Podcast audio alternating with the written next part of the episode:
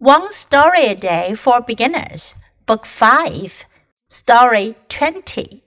Too Short. I am a small boy, but I really want to learn how to ride a bicycle.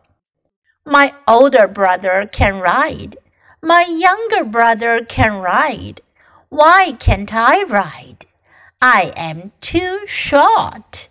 My legs cannot reach the pedals.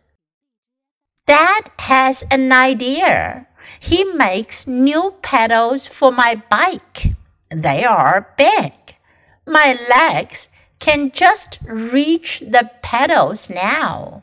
Wow, I love riding my bike. 这篇故事讲了一个小个子男孩，I am a small boy，小男孩，小个子男孩，too short。故事的名字呢叫 too short，short 在这里呢表示个子矮，太矮了。I am a small boy, but I really want to learn how to ride a bicycle。我是个小个子男孩，可我真的想学会怎样骑自行车。learn how to ride a bicycle，学会怎样骑自行车。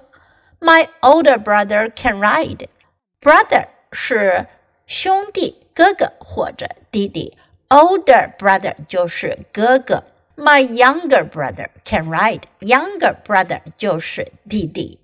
我的哥哥能骑车，我弟弟也能骑。Why can't I ride？我为什么不能骑呢？I am too short. 我太矮了。My legs cannot reach the pedals.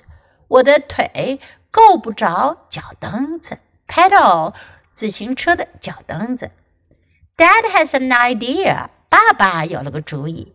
He makes new pedals for my bike. 他给我的自行车做了新的脚蹬子。They are big.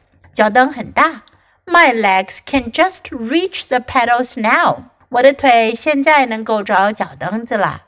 Wow, I love riding my bike. 哇，我喜欢骑我的自行车。Now listen to the story once again. Too short. I am a small boy, but I really want to learn how to ride a bicycle. My older brother can ride. My younger brother can ride. Why can't I ride? I am too short. My legs cannot reach the pedals. Dad has an idea. He makes new pedals for my bike. They are big. My legs can just reach the pedals now. Wow, I love riding my bike.